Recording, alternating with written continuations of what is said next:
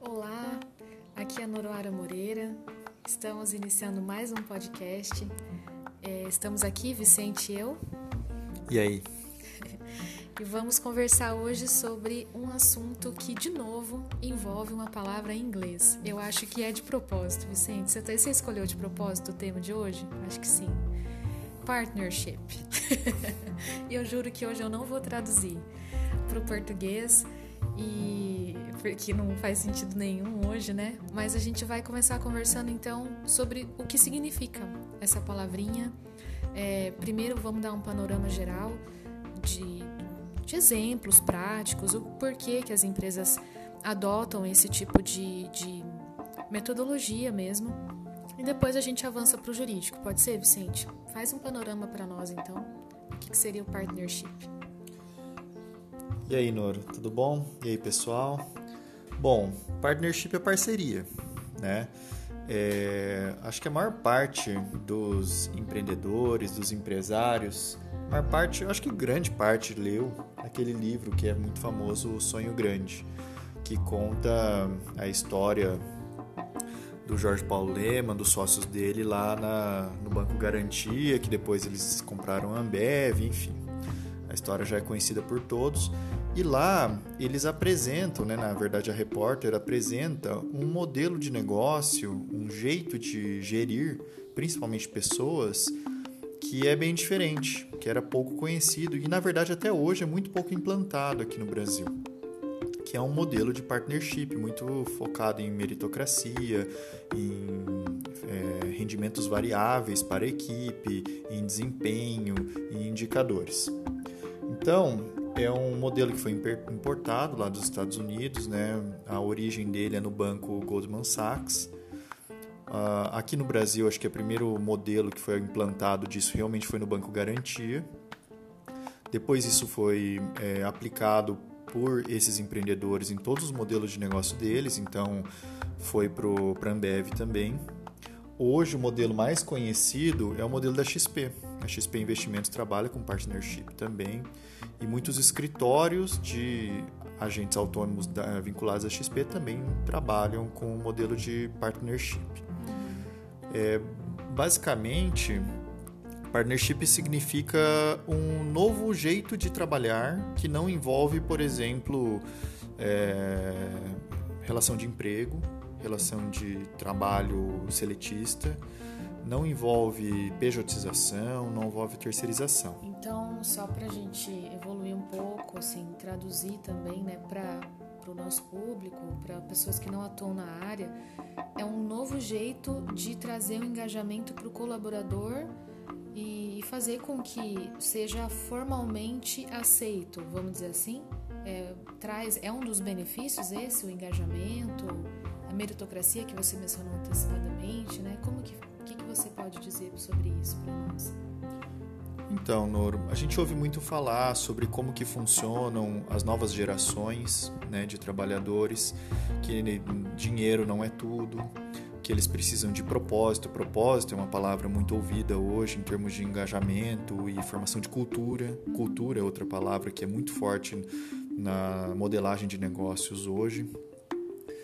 E meritocracia, a gente também não é o louco da meritocracia, porque a meritocracia ela tem que ser entendida também com oportunidades iguais e, portanto, desempenhos diferentes, né? Mas enfim, meritocracia é você é, as pessoas deram muita cor, né, para essa palavra, mas meritocracia na essência é você premiar ou reconhecer aquele que se que desempenha melhor regras objetivas, né? regras claras. Eu acho que é isso que o partnership vem trazer para nós. Isso. Então, o partnership é um modelo que você é, traz os colaboradores ou os teus, é, os teus, os teus colaboradores mesmo, ou só as pessoas-chave, para dentro da sociedade. Então, esse é um pressuposto básico do partnership. As pessoas que participam do partnership, elas são sócias. Mas aí, assim, vamos supor, a pessoa chega na empresa como colaboradora não sócia, e aí existem regras para que ela vislumbre num futuro a possibilidade de vir a ser sócia, é isso? Pode ser e pode não ser. nós já estruturamos partnership que todos os que participam da operação são sócios, ainda que 0,01%. Mas dá também, nós já estruturamos também partnership, uma operação de loja, por exemplo, em que um, entre aspas, o operador, o gestor daquela loja, ele entra como sócio em um modelo de partnership, mas embaixo dele tem empregados, regime seletista. Eu acho que isso tem a ver com a parte regulatória também, né, da atividade que a gente estrutura, do, do negócio que a gente estrutura. Isso, tem a ver um pouco com a parte regulatória, que tem alguns modelos de negócio que exigem que o, as pessoas que vão trabalhar dentro daquele modelo de negócio sejam sócias. Né? Mas não necessariamente, mesmo que não tiver o regulatório, vamos pensar então em um, uma atividade intelectual ou num start, numa startup.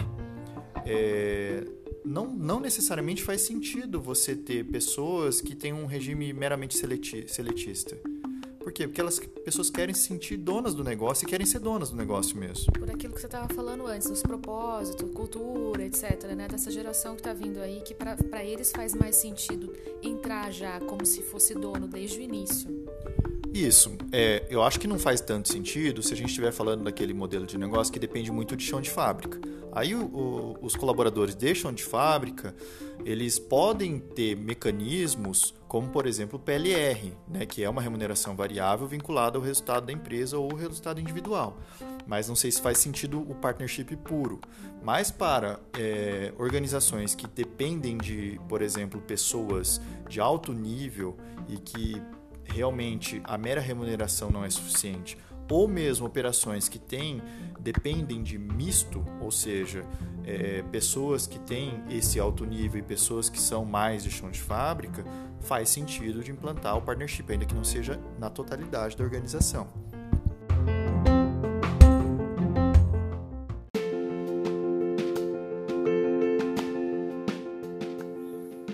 Entendi, Vicente. Foi legal essa parte que você exemplificou, porque nem sempre faz sentido, né? Pode ser que as pessoas ouçam e falem, ah, é uma moda nova, eu acho legal, vou implantar, mas nem sempre faz sentido. E muitas vezes, naquela situação em que a gente verifica que, que o partnership pode ser aplicado desde o início, muitas vezes é ok, outras vezes não. Então tem que ter uma evolução e regras bem definidas. Eu acho que foi, foi bem exemplificativo, ficou bem bom de entender. Aí eu queria que a gente conversasse agora sobre a questão do jurídico, a, ligação que o partnership tem com o jurídico. O que, que a gente pode falar para os nossos ouvintes sobre a estruturação disso? Então, é, acho que muita gente que leu Sonho Grande ficou lendo o livro e falou assim: putz, mas como que faz isso no Brasil? Será que é possível ou será que eu tenho que ter um banco, tem que ter uma Ambev da vida? Para poder estruturar um modelo como esse. E não é necessário, obviamente, né? Você não precisa ter uma operação gigante para estruturar um modelo desse tipo. A regulamentação legal que existe no Brasil hoje, dos, das sociedades, por exemplo, entre SA e limitada, permite que se estruture modelos de partnership mesmo em organizações menores. Né?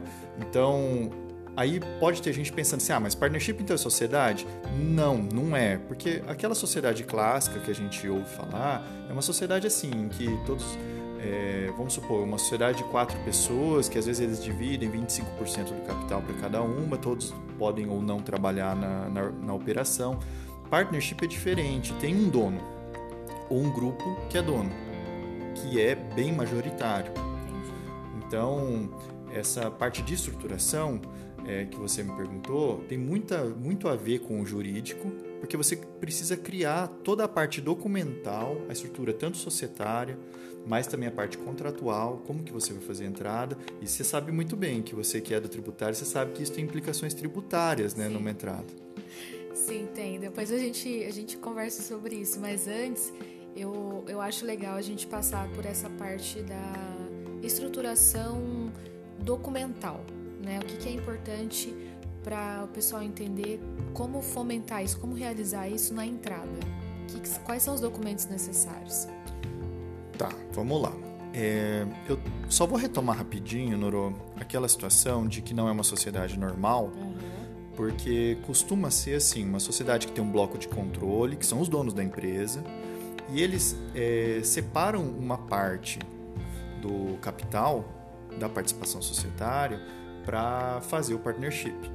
às vezes é 5, às vezes é 10, às vezes é 15%. E é ou pode até ser um pouco mais. Mas aí cada pessoa que participa desse partnership como colaborador, ele acaba tendo, na maior parte das vezes, uma participação muito pequena. Então nós já estruturamos partnership com 0,01%, com 1%, com 0,1% ou o percentual que se entender relevante. É, então é nessa modelagem e aí respondendo a tua pergunta como que é a parte documental da estruturação. Não tem uma regra de de bolos, não tem uma receita de bolo, né? Mas eu vou tentar fazer uma ideia sobre o que é possível para um processo de partnership, né? Tá. Então, um dos primeiros documentos que pode fazer sentido para quem está entrando ou que, quem quer estruturar é fazer um memorando de entendimentos. Por quê? Porque às vezes, entre o momento que você é, decide ou que você vai procurar pessoas que vão se tornar é, teus parceiros nessa modelagem, até a efetiva entrada dela dentro da sociedade tem um tempo. E nesse tempo, às vezes você para convencer aquela pessoa, você tem que divulgar informações financeiras. É, você abre algumas coisas da empresa que são eventualmente sigilosas, né? É, porque você tem que explicar para eles, poxa, vem aqui ser meu parceiro, que vai ser legal para você, vai dar dinheiro, vai ter lucro e tudo mais. Uhum. Inclusive questões intangíveis, know-how, né, estratégia. Carteira, às vezes, né? Isso. Por outro lado, a pessoa também, ela quer ter, para iniciar um processo às vezes de vinculação, ela quer ter um pouco de segurança, de que se ela cumprir algumas etapas, ela vai, ela vai entrar.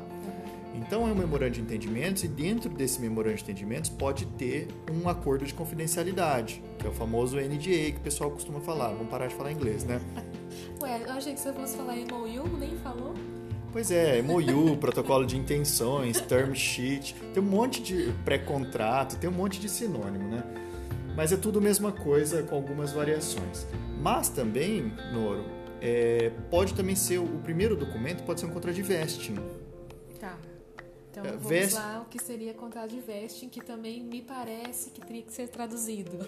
é difícil de traduzir esse, esse eu não sei nem como traduzir direito, mas a própria raiz da palavra deixa a gente entender. Eu costumo explicar para o pessoal assim: vesting vem de vestir. Então, é um contrato pelo qual você permite que uma pessoa venha a, depois de determinado tempo, e ou cumpridas determinadas condições, que podem ser indicadores, entregas de projetos e tudo mais, ela passe a poder vestir uma participação societária daquela empresa. Então, é um contrato que você fala assim, olha, cara, se você ficar aqui tanto tempo... Condições, né? Você estipula condições para que a pessoa cumprindo, ela tenha aquele benefício, entre aspas. Isso, porque assim, retenção de pessoas-chave estratégicas na empresa, todo mundo sabe que hoje é um, um dos maiores problemas. É, é um ativo, né? Pessoas, é, pessoas são ativos. Sim, é.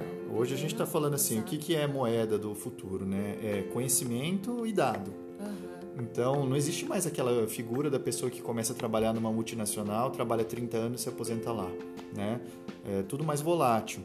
Então, retenção de talentos é um ativo, uma necessidade chave das empresas e o contrato de vesting é uma dessas possibilidades. Porque você coloca para aquela pessoa que, olha, fica aqui, porque se você ficar aqui e mandar bem, você vai poder entrar e virar sócio. Então também é um outro tipo de entrada. Inclusive, é, existem aí palavrinhas também, né? Que uma palavra que o pessoal costuma usar muito é cliff, hum. né? Dentro do contrato de vesting, que é como se fosse assim um período em que a pessoa tem que ficar obrigatoriamente lá. A partir de então, ela pode passar a ser sócia, porque o vesting ele pode começar, por exemplo, ó, tô te dando ponto 01 e você pode chegar até 1. Já de largada. Isso, você pode chegar até 1, uhum. ou ele pode começar com 0. Para poder entrar, virar ponto 2, é, ele precisa fazer isso, e depois, pra, aí ele, se ele cumprir mais x, y, z, ele pode chegar até 1, vamos supor. Uhum. Então, são esses tipos de instrumentos para entrada que podem ser relevantes. Só que você sabe, agora a tua parte, tudo isso pode ter uma implicação tributária, né? Porque entrar em sociedade, como que faz, né?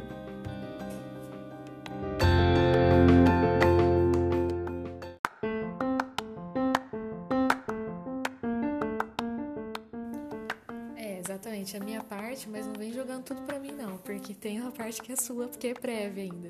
A questão das entradas, né? De que modo entradas assim, vamos falar de limitado e de SA? Ou vamos falar só de limitado, só de SA? Enfim, cotas, ações, entradas primárias e secundárias. Societário Vicente. é, é, não dá para falar tudo, obviamente, né? Mas para resumir, eu acho que o importante é primária e secundária, sabe? Porque tem implicações tributárias que a Neuro vai dar uma rápida pincelada, mas assim, é primária ou secundária, cash in, cash out, tem essas nomenclaturas. Mas basicamente é assim, se for primária ou cash in, quem está entrando coloca dinheiro dentro da sociedade. Ou pode até ter, tipo, depois a gente podia até falar, né? Tem um tipo de opção de compra que o pessoal até chama de Phantom Stock Option, que é uma opção de compra que a pessoa entra e não precisa pagar nada. Mas enfim, não vamos falar disso agora. E tem também a secundária. O que é secundária? É quando aquele grandão, por exemplo, ou um pequenininho que está saindo, ou o dono da empresa vende uma parte dele para quem está entrando. Aí por isso que fala cash out, porque o dinheiro está indo para o, a, o sócio e não para o para dentro da empresa. Primária é capital novo, secundária é capital não é novo, é isso? Isso aí. Então pronto. E aí na parte tributária é uma pincelada bem rápida, porque a gente está explodindo o tempo já do nosso podcast. O que, que a gente tem que levar em consideração? Sendo capital novo ou capital já existente é, na empresa, é muito importante que a gente verifique qual o valor dessa ação dessa cota, se a gente está falando de SA ou de limitada, respectivamente. Se o valor é aquele que está lá já, no, já previsto nos, nos contratos sociais, né, no, no ato de constituição da empresa, é aquele valor efetivo, aquele valor de mercado, ou se esse valor que vai ser oferecido para esse, esse entrante, né, para esse pequenininho ou para essa nova pessoa, o valor vai ficar diferente daquele que está registrado no ato constitutivo. E aí a gente vai falar de ágio ou de ganho de capital a depender do momento. Então a gente fala de, de ganho de capital quando a gente tem um valor já apurado que é superior àquilo que está registrado, da cota ou da ação. E ágio, basicamente, é uma expectativa de rentabilidade futura, falando bem rapidamente também, né? Então eu pressuponho que daqui a um tempo aquela cota ou aquela ação vai ter um valor muito superior àquilo que está registrado e eu já contabilizo isso. E isso tem implicação tributária por conta, da, enfim, das incidências todas, né? principalmente de imposto de renda e contribuição social sobre o lucro líquido, que pode chegar assim a 34% de alíquota. Então ali o negócio pesa. A gente tem que, quando vai estruturar, a parte tributária é uma das mais sensíveis. É, e a gente já falou bastante e podia estar tá acabando, mas só começou, né? Então vamos dar uma corrida, porque a gente está falando agora de entrada, a gente acabou de falar rapidamente de entrada, uma entrada é a parte mais fácil. Porque você, como dono de empresa, por exemplo, você pensa assim, putz, eu vou dar 20% da minha sociedade, vou passar a ter, sei lá, 20 sócios. E como é, se ter um ou dois já é difícil, como, como que. isso, né? Vira, pode ser que vire um elefante, aquela coisa engessada. E daí a gente entra em governança, acredito. Isso aí, porque assim, você imagina ter uma sociedade com 20 e poucos sócios, nós estruturamos partnership com quase 90. E é uma maluquice, né? Pode parecer, só que nem tanto. Porque se você estabelece uma governança bem forte, e quando a gente fala de governança, são todas aquelas questões societárias que constam, por exemplo, do acordo de sócios, que pode ser de acionista ou de cotista, e também no estatuto social, no contrato social. Então, em determinados tipos dá até para restringir direito de voto, ou seja, aquele que participa do partnership em participações pequenas pode nem poder dar pitaco em deliberações, ou então a participação deles, mesmo em bloco, não é suficiente para bloquear uma deliberação de quem realmente pensa o negócio e gera o negócio e é dono do negócio. Aí aquilo que seria um elefante não é tão elefante assim, porque consegue é, gerir bem, ter uma, uma, uma, frequência boa de decisões, enfim, não precisa ficar esperando 90 pessoas darem pitaco naquilo. Exatamente. E tem outras coisas também, por exemplo, é, alguém pode estar pensando, poxa, mas ponto 01, Vicente está falando ponto 01 mas 0,01 do lucro líquido de uma empresa não é nada, dependendo da operação, né? E quem que vai querer ter isso? E aí que é interessante, né? Que a depender do tipo de estruturação, se for uma limitada, por exemplo, a gente consegue é, estipular dentro dessa governança regras de distribuição desproporcional de lucro. E de modo que mesmo que a pessoa, por exemplo, tenha ponto 0,1, ela receba sobre produtividade. Ah, Que bacana, ela não vai receber sobre efetivamente ponto 01. Não necessariamente. E até né, a gente é, pode ter gente pensando, ah, mas isso daí tributariamente é um perigo. Mas a Noro pode falar que não é tão perigo assim. Distribuição desproporcional de lucro?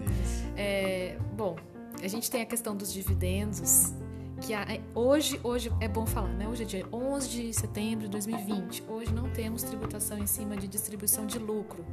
Por enquanto, esta é a regra. Então, ainda que seja desproporcional, desde que não é, configure uma, um prolabore, então, assim, distribuição na verdade, pagamento disfarçado de distribuição de lucro não tem problema que seja desproporcional, desde que seja bem amarradinho na estruturação do negócio como um todo.